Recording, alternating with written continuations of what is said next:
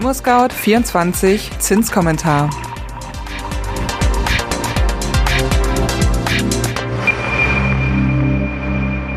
Hallo und herzlich willkommen zum ImmoScout24 Zinskommentar Podcast. Nach mehreren Wochen des Anstiegs sind die Bauzinsen im letzten Monat gesunken. Die Gelegenheit, einen Immobilienkredit aufzunehmen, ist damit wieder sehr günstig. Was du jetzt wissen musst, klären wir in den kommenden Minuten. Doch zuerst wie immer das Wichtigste in Kürze. Erstens, die EZB passt ihre Strategie an und kann fortan auch bei zeitweise über den Zielwert steigenden Inflationsraten ihre expansive Geldpolitik beibehalten. Zweitens, in Deutschland kletterte die Inflationsrate im Juli auf den neuen Rekordwert 3,8 Prozent im Vorjahresvergleich. Und drittens, für alle Zinsbindungsfristen sanken die Bauzinsen im Juli.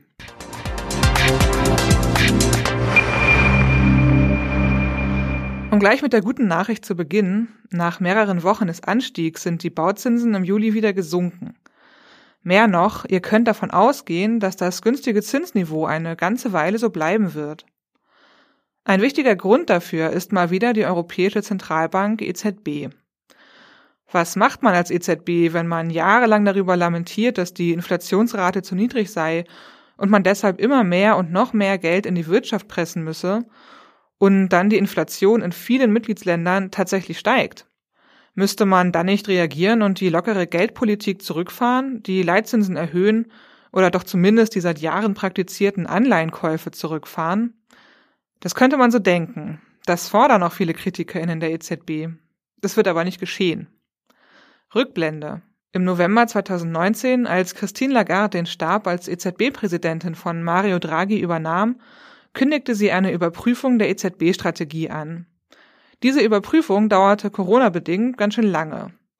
Eines der Ergebnisse ist nun Anfang Juli veröffentlicht worden und es besagt, dass die angestrebte Inflationsrate nicht mehr unter, aber nahe bei zwei Prozent liegen solle, sondern ab sofort symmetrisch und mittelfristig bei zwei Prozent.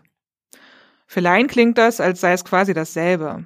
Den KritikerInnen der EZB geht dabei aber der Hut hoch.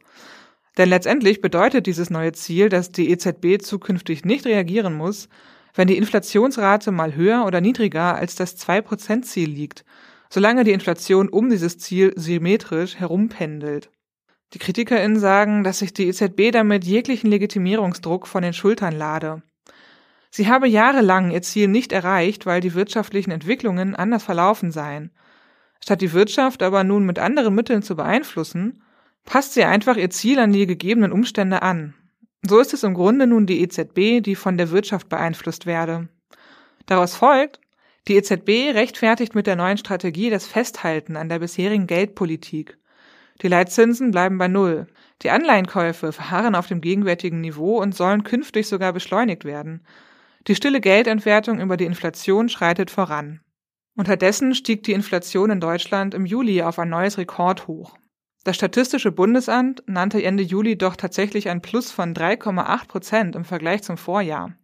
So eine hohe Inflationsrate gab es seit mehr als zehn Jahren nicht mehr. Man muss allerdings einschränken, dass genau vor einem Jahr die zeitweise Senkung der Mehrwertsteuer infolge der Corona-Pandemie startete. Der Effekt dieser Senkung konnte gemäß Statistischem Bundesamt nicht aus den Vergleichswerten herausgerechnet werden.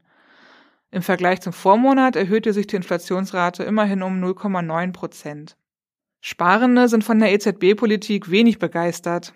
Für Immobilienkäuferinnen und Bauleute ist die Niedrigzinspolitik allerdings immer noch eine Wohltat und wird von der EZB so auch verkauft.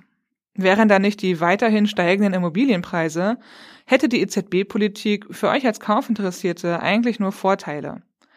Ein Blick auf unser Zinsbarometer zeigt, die Gelegenheit, einen Immobilienkredit aufzunehmen, ist gerade wieder sehr günstig.